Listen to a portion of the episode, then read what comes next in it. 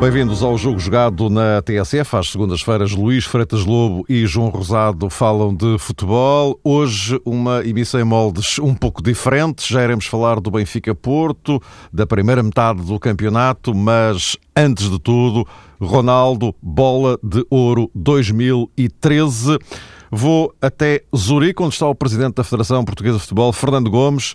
Agora sim, está totalmente confirmado, é mesmo Ronaldo. Como é que lê este reconhecimento da FIFA em relação ao capitão da seleção portuguesa? Então, como eu disse, antes de ser conhecido um, o veredito final, por aquilo que o Cristiano fez durante o ano 2013, a performance desportiva que ele teve o nível de exibições que ele conseguiu, acho que é perfeitamente merecido este prémio. Até que ponto é que uh, esta distinção para o Ronaldo pode ser mais um complemento, um, algo mais adicional àquele que já é ou que é, ou que é a ambição do Cristiano Ronaldo no próximo Campeonato do Mundo, marcar uma posição forte na, por parte da seleção portuguesa? Eu creio que este prémio não vai alterar rigorosamente nada do Cristiano. Uh, sempre nos habituou a ter um empenho, uma dedicação à seleção nacional, a contribuir com os seus golos, com as suas exibições para os resultados que a seleção tem conseguido. E, naturalmente, não me parece que este prémio lhe vá trazer mais responsabilidade, porque ele nos tem demonstrado que tem essa responsabilidade em todos os jogos em que participa tem essa responsabilidade eh, em todos os momentos eh, em que representa a seleção e, portanto, nessa perspectiva, aquilo que nós desejamos é que 2014 seja ainda melhor que 2013 e que o Cristiano tenha um, um Mundial ao seu nível. Muito obrigado, Fernando Gomes, presidente da Federação Portuguesa de Futebol. Reação à confirmação de Ronaldo como bola de ouro 2013. Também em linha, uh, outro dos, um, um dos guarda-redes da Seleção Nacional, Eduardo. Eduardo, boa noite. Uh, como boa é noite. que vê esta distinção? Uh, finalmente, o Ronaldo, outra vez bola de ouro. Eu acho que foi apenas uma confirmação de, de, através da atribuição do prémio, porque já, já, era, já era quase óbvio, uh, por tudo aquilo que ele fez, não havia, não havia margem de dúvida. Uh, mesmo que ele não tivesse ganho esse prémio, era, o reconhecimento uh, era de todos. Portanto, acho que ficamos todos felizes por ser bem entregue e por ter sido bem entregue neste caso.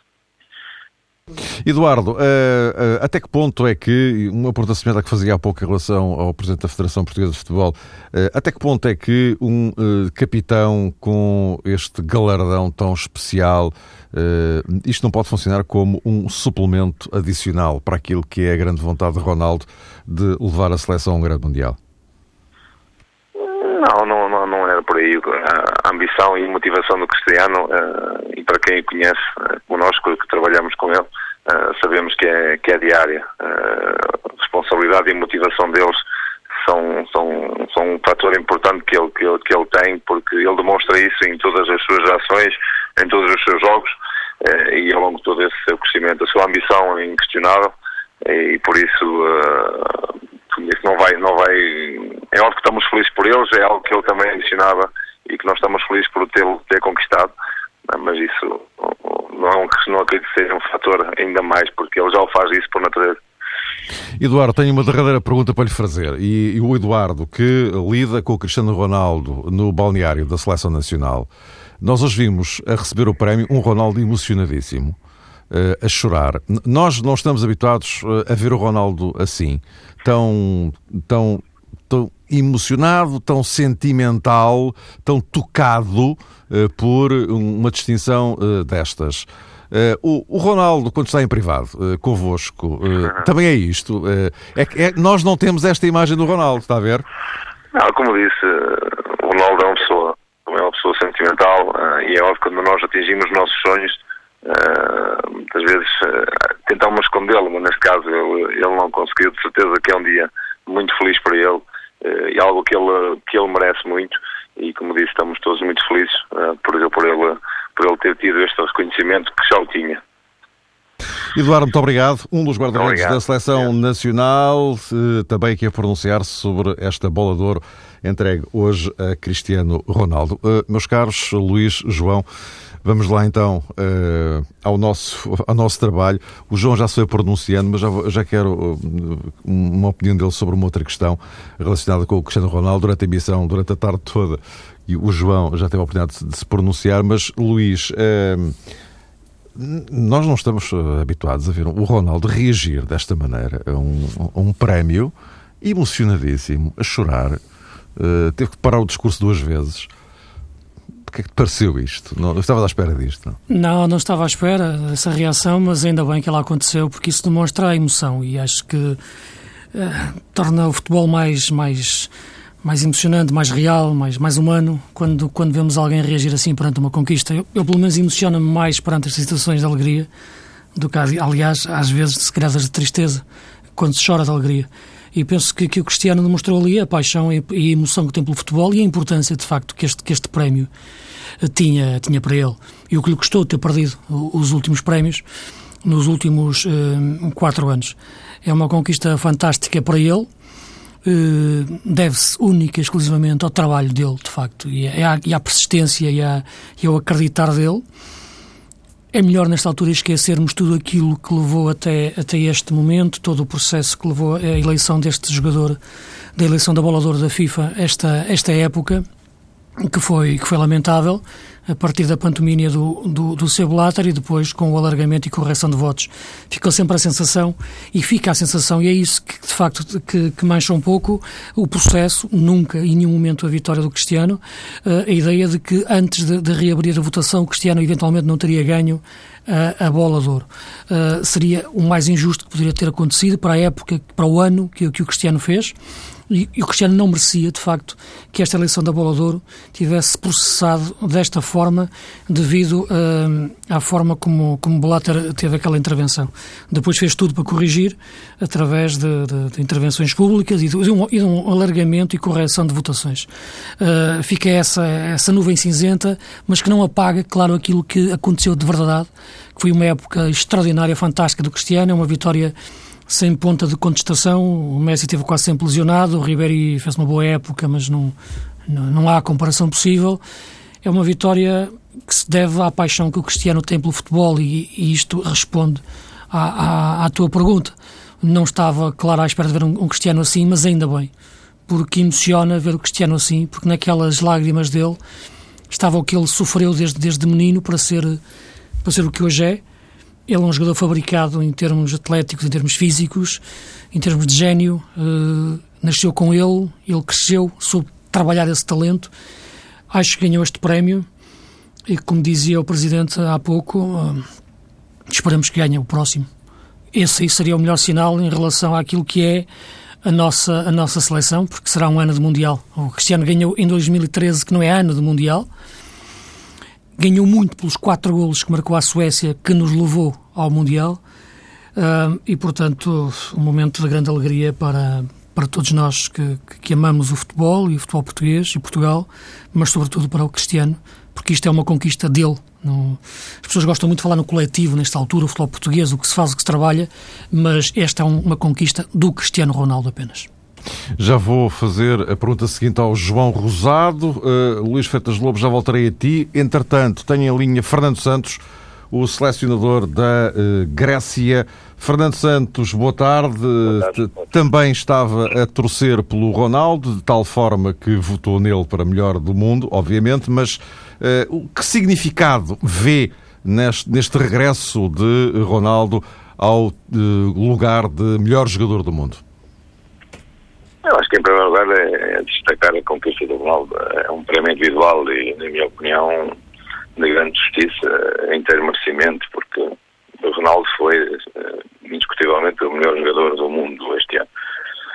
Uh, depois, porque é o cimentar uma carreira que tem sido enorme, uh, felizmente é a segunda conquista dele, mas isto, na realidade, só prova a grande qualidade e individual que ele tem e também eh, as suas características, o seu caráter, a sua determinação. Portanto, Uh, eu acho que este é essencialmente um prémio individual e, portanto, nesse aspecto devemos, estar, devemos dar os parabéns ao Cristiano e estarmos muito orgulhosos dele, enquanto portugueses, aqueles que gostamos de futebol e gostamos do nosso país. E penso pelo mundo fora, acho que as pessoas devem estar, devem dar os parabéns ao Cristiano. E nós devemos estar orgulhosos disso, devemos estar orgulhosos deles, dele. Uh, e também porque acho que de alguma forma ele depois também fez justiça com a sua conquista, uh, porque ao referir uh, o nome do Eusébio, na minha opinião, colocou um, corretamente aquilo que devia ter acontecido, porque aquilo que a FIFA fez de homenagem ao Eusébio, eu acho que de alguma forma demonstra o que eles pensam de Portugal e do futebol português. É, aliás, aquilo tinha acontecido há pouco tempo com o Sr. Walter demonstrava isso. Acho que Cristiano está de parabéns, acho que todos nós devemos estar felizes por ele e, e orgulhosos, mas este é o prémio dele. E, portanto, parabéns ao Cristiano. Fernando Santos, muito obrigado pela sua participação neste jogo jogado e uh, conferir também agora aqui a opinião de outro internacional português, outro companheiro de Cristiano Ronaldo na seleção nacional, Hugo Almeida. Uh, como é que vê este regresso de Ronaldo à condição de melhor do mundo? Vejo com uma grande alegria. Uh, antes de mais, boa noite. Vejo com uma grande alegria. um companheiro, um amigo que, que ao longo de, de, alguns anos andou à procura novamente deste, deste prémio e que nunca, nunca baixou os braços e felizmente conseguiu ganhar novamente. Estou bastante feliz e com certeza absoluta que ele também está mais radiante que eu. O oh, Galmeida, eu faço-lhe eh, a mesma pergunta que fiz há bocadinho ao, ao Eduardo, eh, porque vocês que lidam com ele na, na seleção nacional eh, têm, têm uma outra visão das coisas, nós estamos de fora. Aquele Cristiano Ronaldo emocionado, visivelmente emocionado, o Ronaldo é assim, na, na intimidade, digamos assim? Não. Uh, por um lado, é surpreendente ver, ver, ver este lado do do Cris, mas por outro há que compreender, a são é um, deve ser, é de certeza uma emoção muito grande e ao longo destes anos todos tem, tem, tem, tem, sido, tem sido bastante criticado. Uh, ao longo deste, destas nomeações houve bastantes, houve bastantes críticas, houve bastantes, uh, bastantes conversas à volta, de, à volta do, do Cris e mais uma vez ele comprovou que, que, que é o melhor e por isso tudo uh, se emocionou bastante e, e, e, acho que qualquer um se emocionava uh, porque vencer um prémio destes não, não, não é para qualquer um só para, só para os que são para os que são gigantes e o Cristo é um, é um, é um gigante e, e, temos, e temos todos parabéns, todos os portugueses acho que têm, têm que estar bastante, bastante contentes pelo prémio que, que o Cris ganhou, porque mais uma vez levou o nome de Portugal uh, ao topo dos topos do, do futebol. O Almeida, muito obrigado também pelo seu depoimento. Uh, depois de Cristiano Ronaldo ter sido confirmado como o Bolador 2013. João Rosado uh, dizia isto há bocadinho, ainda durante a emissão uh, especial, que o, o, o, Messi continua a ganhar, mas que a diferença, a ganhar em termos de bolas de ouro, a diferença pode, a partir de agora, começar, começar a apertar. 2014, Campeonato do Mundo, uh, o Real Madrid, evidentemente, uh, aquilo em Espanha ainda está tudo em aberto, uh, as competições europeias, Liga dos Campeões, enfim, até que ponto é que Ronaldo não quererá para já fazer essa performance que seria inédita para um jogador português, que era ganhar duas bolas seguidas, não é? Não, não, depende dele em exclusivo, não é verdade, Mário, porque a carreira da seleção portuguesa no Mundial 2014 eh, está dependente de inúmeros fatores. O mesmo é aplicável à Argentina e ao caso de Lionel Messi. Aliás, no início desta discussão a propósito do jogador mais talentoso ou do melhor jogador do mundo, muitas vezes as pessoas, todos nós, entrávamos também num campo de discussão que se destinava a tentar perceber até que ponto Messi na seleção argentina era mais influente que Cristiano Ronaldo na seleção portuguesa. E eu recordo-me perfeitamente que muita gente tinha a opinião que Ronaldo, enquanto capitão da seleção nacional, enquanto internacional português, não seria capaz uh, jamais de recriar ou ter o mesmo tipo de performance que tem, por exemplo, ao serviço do Real Madrid e que teve em tempos, para não recuarmos à era do Sporting, que teve em tempos com a camisola do Manchester United. Aquilo que vai acontecer eh, no Mundial de 2014 é absolutamente indecifrável. Eh, de repente, um jogador como Neymar também pode ganhar um protagonismo nesta altura pouco vaticinável, se quisermos, considerando aquilo que vai ser a lista final dos nomeados para a Bola de Ouro 2014, o que se calhar vale a pena, mais uma vez, focar neste momento, a Mário Fernando, é que Ronaldo, sem títulos eh, expressivos, praticamente a zero nessa matéria, conseguiu passar por cima do campeonato espanhol do Leo Messi e, sobretudo, passar por cima da tripla, para não dizer outra coisa, pentaconquista uh, de Ribéry pelo Bayern de Munique e conseguiu, no meio uh, de dois jogadores notáveis, um deles com muitos títulos, numa sequência absolutamente fenomenal do Bayern de Munique, conseguiu Cristiano Ronaldo isolar-se e ganhar mesmo sem troféus. E isso, no fundo, representa muito o que ele é como jogador. E para não repetir aquilo que há pouco disse, eh, trataria de fazer este sublinhado a propósito dessa questão. Sem títulos, Ronaldo conseguiu ser o melhor e penso que ninguém, enfim, de bom senso, é capaz de discutir a justiça desta vitória. Luís, vocês também alguma coisa a acrescentar em relação a este ponto? E isto, ou seja, o, o tentar encurtar da distância entre o Ronaldo e o Messi quanto às bolas de ouro, ou se sequer é preocupação uh, para ele, não? Eu acho que para ele é, para mim não, sinceramente. que, que é por uma razão muito simples. Não, Ronaldo, faz sentido o Ronaldo querer ganhar mais bolas de ouro.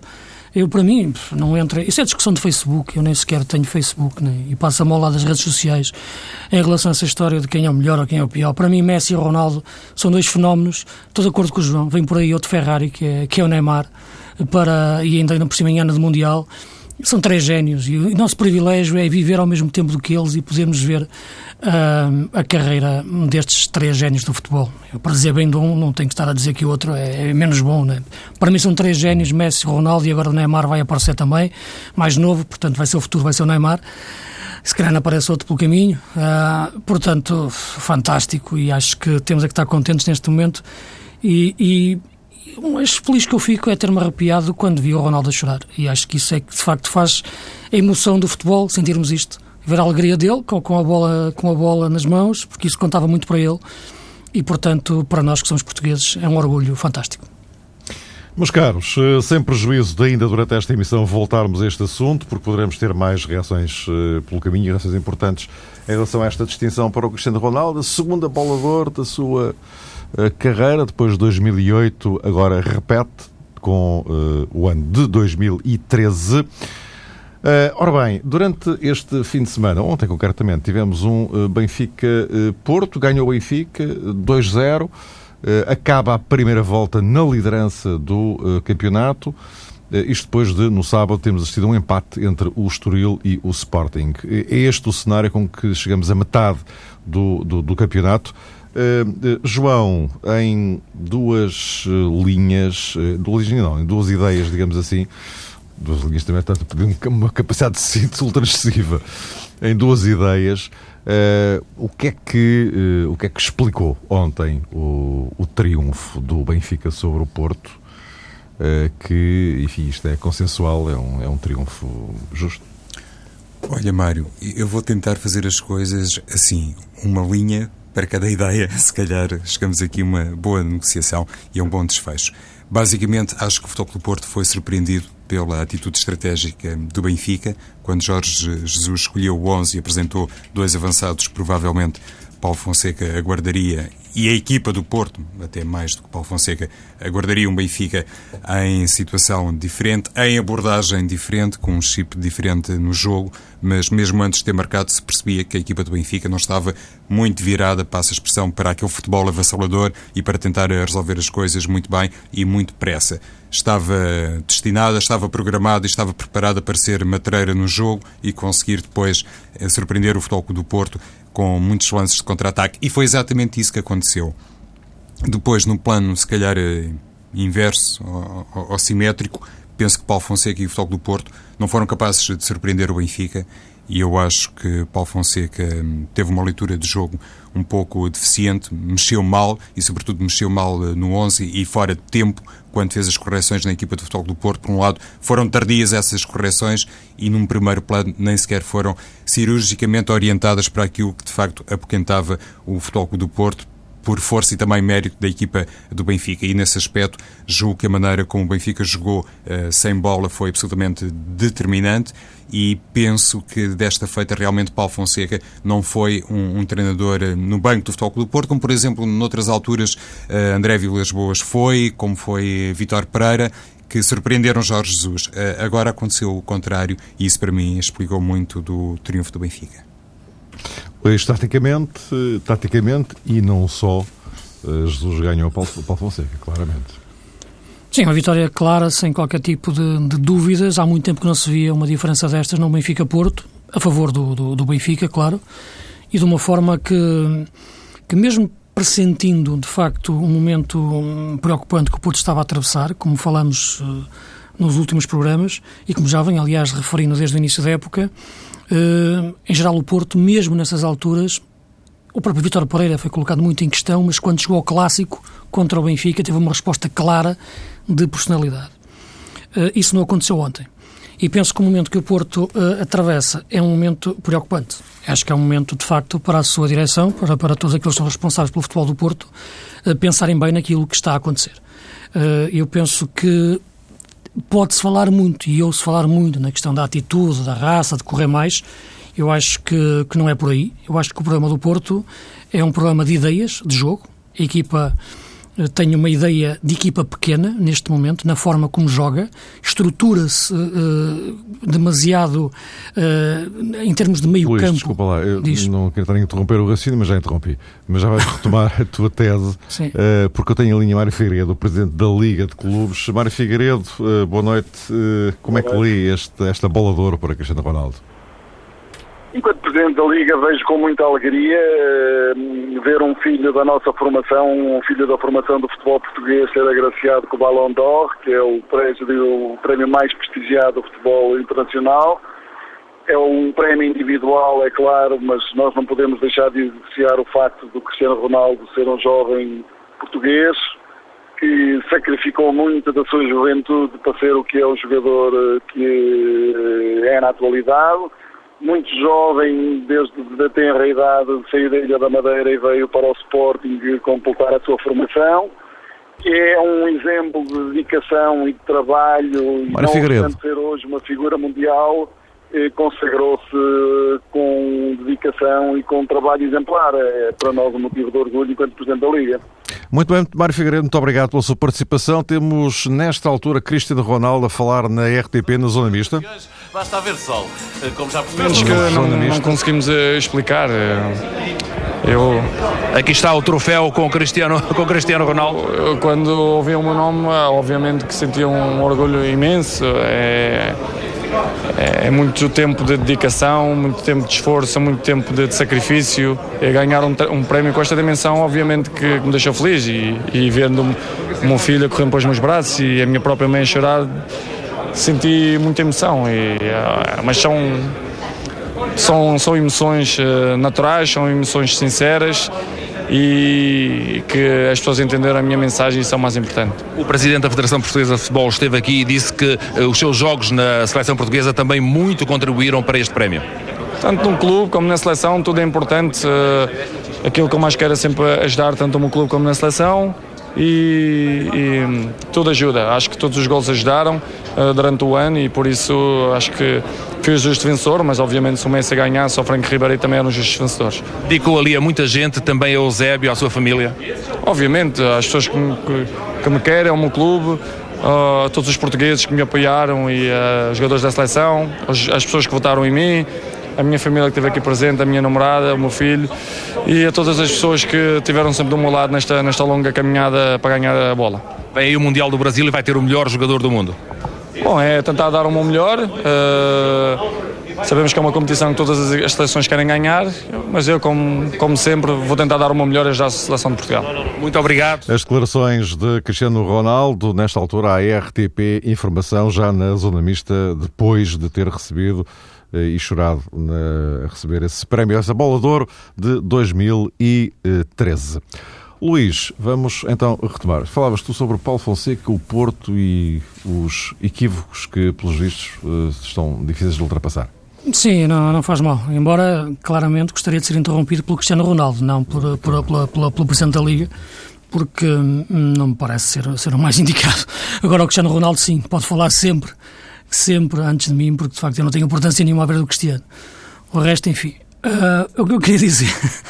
Desculpa lá, mas é, é, o que eu queria dizer era que o Porto não é questão de, equipa pequena, no sentido de, da forma como ele quer jogar. O Paulo Fonseca, neste momento, não é o princípio de jogo habitual de um Porto dominador, que é o Porto que gosta de pegar no jogo uh, a meio campo, o Porto que gosta de assustar o adversário uh, com muitos jogadores e não tem uma estratégia, como ele utilizou o termo frente ao Sporting cautelosa, que eu acho que se transforma rapidamente em receosa. Uh, o jogo contra o Benfica ontem mostrou uma equipa que tentou, de facto, pressionar alto em alguns momentos, mas não teve essa, essa, essa capacidade, porque o Benfica é uma equipa com, com, com, com uma capacidade de saber esperar o adversário longe da baliza. Se, é uma equipa que, até estrategicamente, pode dar a ideia de estar a baixar, de estar a ser forçada a baixar as linhas ou baixar um pouco o seu bloco.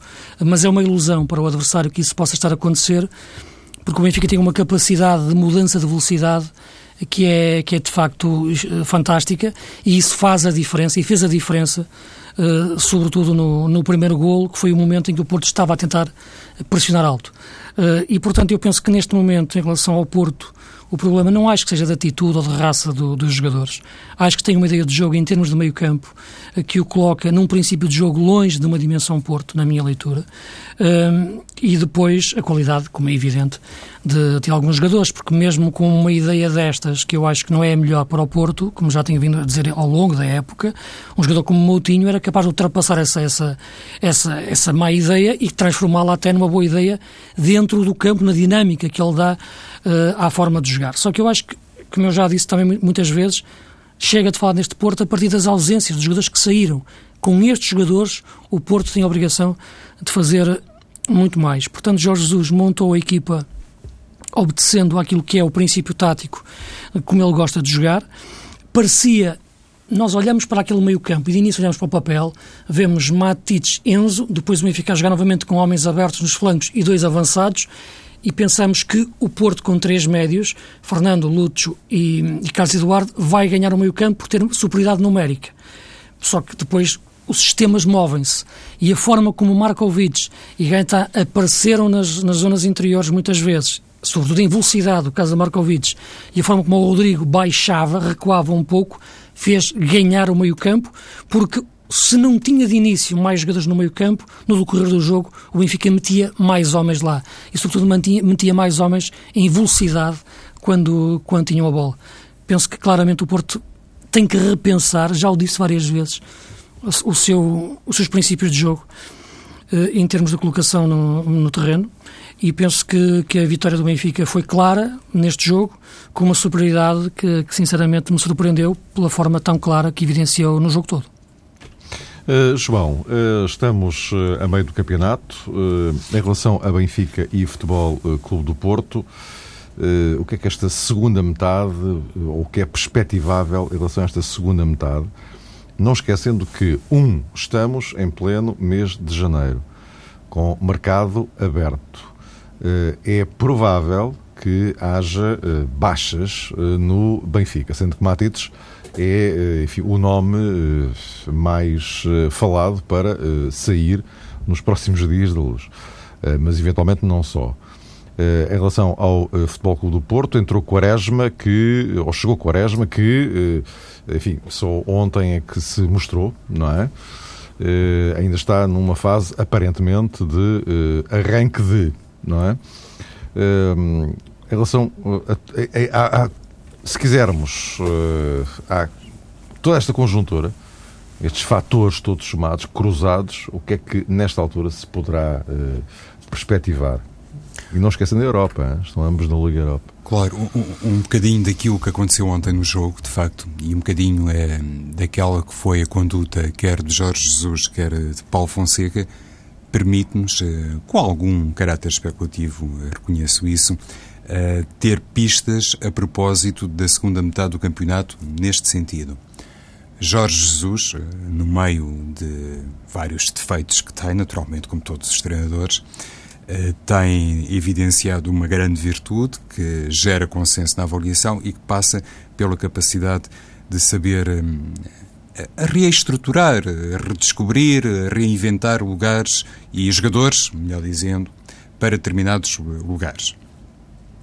O Benfica, se for um clube muito vendedor nesta reabertura de mercado, eu ontem tive a ocasião de dizer que, para mim, o jogador que me despertou um sentimento de despedida na luz foi Garay, pela maneira como festejou o gol ao Futebol do Porto. Não tanto Rodrigo, não tanto Matites, mas eventualmente isto não terá assim um significado tão direto como isso, foi apenas uma ilusão óptica minha, mas independentemente do Benfica ser ou não um clube muito vendedor nesta reabertura uh, de mercado, penso que essa capacidade que tem demonstrado a Jorge Jesus para ter uh, novos jogadores em lugares aparentemente entregues a um único uh, protagonista, dá algumas garantias ao Benfica e pode, em certa medida, sossegar os adeptos do Benfica.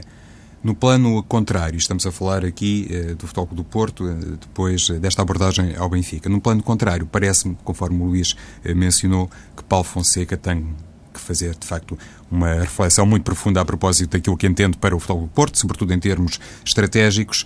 Um, ontem o Porto não tinha sequer no banco um jogador como Quintero, isso provavelmente também obedece a outras uh, razões que uh, passam completamente uh, despercebidas. Eu já disse em diferentes oportunidades e acho que neste momento, se calhar, vale a pena outra vez enquadrar essa observação. O Futebol do Porto uh, tem que um, apetrechar-se também no setor uh, atacante, que tem que ter um, um segundo avançado, se quisermos, uh, de grande nível ou de bom nível, para poder também experimentar qualquer coisa de diferente quando as circunstâncias assim o obrigam. Ontem, por exemplo, Paulo Fonseca chegou a pensar na utilização de Guilás, depois desistiu da ideia, também num contexto um bocadinho estranho, agora não há tempo para falar uh, muito sobre isso, mas basicamente penso que o Futebol do Porto tem que ir ao mercado também em busca dessa solução que possa dar também uma alternativa, inclusive em termos de sistema, ao Futebol do Porto.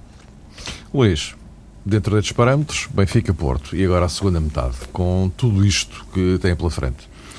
E o mercado? Sim, exato. Esse, esse aspecto parece muito importante, a questão do mercado e perceber como é que ficam as duas equipas no final de, de janeiro, sobretudo parecendo certo essa saída do, do Matites né, e, do, e vamos ver se do Rodrigo e do Garay. É lógico que, que, que eu percebo que a questão financeira, isso é evidente, mas penso que, que se assenta num erro de cálculo. Isto é, quer dizer, o Benfica partiu, na minha opinião, digo isto também disse no, no final da no início da época, que é a questão da Liga dos Campeões. E acho que sonhou demasiado alto a questão da Liga dos Campeões. Jogar-se, a final, no Estádio da Luz, não era a competição toda que se ia, que se ia jogar na, na luz, portanto era muito difícil o Benfica chegar muito longe em termos de final de uma Liga dos Campeões. Agora, nem sequer passar a fase de grupos, uh, uh, apressou, de facto, uh, um, um, ou precipitou, digamos assim, um repensar do, do, do, plantel, porque, como o próprio Presidente disse, tinha feito um esforço para não deixar sair ninguém no verão, pensando na Liga dos Campeões. Agora, e eu acho que uma equipa portuguesa, seja ela qual for, digo isso, dizia isso, e mesmo a mesma coisa em relação ao Porto, pensar alguma coisa em relação a um sucesso na Liga dos Campeões é partir de um ponto de princípio utópico, ou quase irrealista, melhor dizendo, porque é muito difícil uma equipa portuguesa ir muito longe da Liga dos Campeões em condições normais. Isto não é para além do, daquilo que são os oitavos de final. Eh, e, portanto, Uh, isso devia ter, devia ter sido pensado sempre num, num, numa perspectiva de estabilidade do plantel para ganhar o campeonato e não estabilidade do plantel dependente de passar ou não à fase seguinte da Liga dos Campeões. Porque isso é um risco tremendo. Uh, não passou e agora toma-se a decisão de, de, vender, se se confirmar, como parece que sim, o Matites, o, o, o Rodrigo e ou o, o Garay. Eu penso que aí abala completamente a estrutura do Benfica, porque sai jogadores fundamentais e para o Jorge Jesus, de facto, vai ter que reinventar jogadores, sobretudo a questão Matites, não é? Que, que, que é numa posição que, mais uma vez, é uma refundação tática nova que ele terá eventualmente que fazer para o meio campo do Benfica, porque não há substituto para, para Matites. Pode lá meter o Feiza, eventualmente, mas não tem, não tem comparação possível. Eh, e, portanto, sem Matites, o Jesus vai ter que ter um trabalho tático enorme só que as pessoas vão-lhe continuar a exigir o mesmo em relação à qualidade de jogo, quando não é possível, de facto, sem, sem Matites. É, meus caros, já não temos muito mais tempo, até porque hoje boa parte dele foi ocupado com a questão Cristiano Ronaldo, bolador é bolador. Mas é a melhor razão para... É a melhor razão isso. para, para... Exatamente. Uh, João, em relação ao Sporting, porque é verdade que o Benfica lidera, o Porto é terceiro, mas há o segundo, que é o, que é o Sporting. Uh, em termos de andamento, o que é que te perspectiva? Uma segunda metade semelhante à primeira metade? Sim, com tendência, Mário, para melhorar, porque o Sporting se calhar já fez o mais difícil, que era provar que, cumprida a primeira metade da temporada, tinha condições para fazer isto e provavelmente exceder algumas expectativas. A partir eh, de agora vai entender-se que Sporting é que pode apresentar-se na segunda metade da temporada, mas no plano psicológico penso que a primeira barreira foi ultrapassada com mérito e com sucesso. A fórmula inicial tinha condições para se ingrar e se ingrou através do discurso, através da humildade das projeções, através do sentido único de declaração do ponto de vista mediático que toda a gente entendeu e foi capaz de seguir em Alvalade. Isso foi o primeiro passo saber se o Sporting pode ou não ser uma equipa também forte no mercado. Ultimamente corre a notícia que Nani poderia regressar ao Alvalade. Eh, enfim, em circunstâncias normais isso não seria admissível eh, face ao esforço financeiro que provavelmente o Sporting teria que desencadear, mas às vezes acontecem fenómenos na reabertura do mercado que possibilitam isso. Seria sem dúvida um grande reforço para o Sporting. Para mim, em dúvida maior, independentemente dessas movimentações, prende-se com a capacidade para durar daquele triângulo do meio-campo composto por William Carvalho, Adriano Silva e também André Martins. Do ponto de vista físico, é realmente um esforço uh, grande que pode parar-se a esse tridente para o resto da temporada. Luís, a mesma questão para concluir? Sim, concordo com, com o João. Eu penso que o Sporting tem um, conseguiu uma estabilidade de, de, de equipa 11, de banco, tem um bom banco, sobretudo porque tem jogadores que não se importam de estar no banco e quando entram dão o um máximo, não entram amoados, e tem um balneário que, que neste momento está equilibrado. Uh, tenho receio, de facto, que um jogador como Nani, não pelo, pelo, valor dele, mas por aquilo que ele traz, até de peso financeiro que se sabe que está em volta de um jogador como aquele, metido dentro do balneário, desequilibra isto que, que, que, referi, e não estou a pôr em questão uh, o profissionalismo e a, e a, qualidade do Nani, mas estou a pôr em questão esse equilíbrio uh, de, de, qualidade e de, e de, pensamento que o, que o plantel conseguiu atingir, muito por mérito da administração, do presidente, claro, do distribuidor de futebol, mas de muito, muito mesmo do treinador Leonardo Jardim. Penso que neste momento o pior que o Sporting poderia fazer é contratar jogadores fora da linha, da mesma linha daqueles que têm feito este sucesso na, na primeira volta uh, e repensar um pouco, de facto, algumas opções dentro do meio-campo, porque é um desgaste enorme para, como o João estava a referir, para aquele, para aquele trio de médios, uh, e nessa linha é que o Sporting se deve, eventualmente, se puder reforçar, eh, mas não tendo condições europeias e tendo apenas a taça da Liga junto com o campeonato, eu penso que este plantel é suficiente para se manter na luta pelo título. Obrigado, Luís Freitas Lobo, João Rosado. Voltaremos para a semana. Ponto final nesta edição uh, um pouco fora do comum do jogo jogado, no dia em que Cristiano Ronaldo retoma o título de melhor jogador do mundo.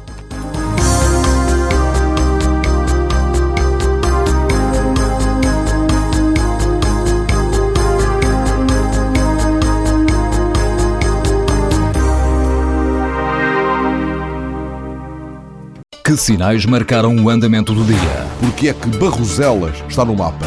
É o metal, senhores. É o metal. Que decidiram os ministros que não mandam? O país é que tem constitucional? Sim, o governo, toda a gente tem constitucional. Vem aí um aumento de impostos? Com certeza, acho que vem. É a única coisa que é constitucional. É, sim, certo. Aumentar impostos é inequivocamente constitucional. Mas também é a única coisa que o governo sabe fazer. Hum? Que novas experiências saíram do tubo de ensaio? Desta vez foram 13-0. Até o busto da República votou contra. Foi um gangbang do Tribunal Constitucional no governo. Os programas da TSF estão disponíveis em podcast logo após a transmissão. Hum? Para escutar o que quer quando e quantas vezes quiser. Está aqui uma boa notícia. Subscrição gratuita em tsf.pt/podcast. Tudo o que se passa, passa na TSF.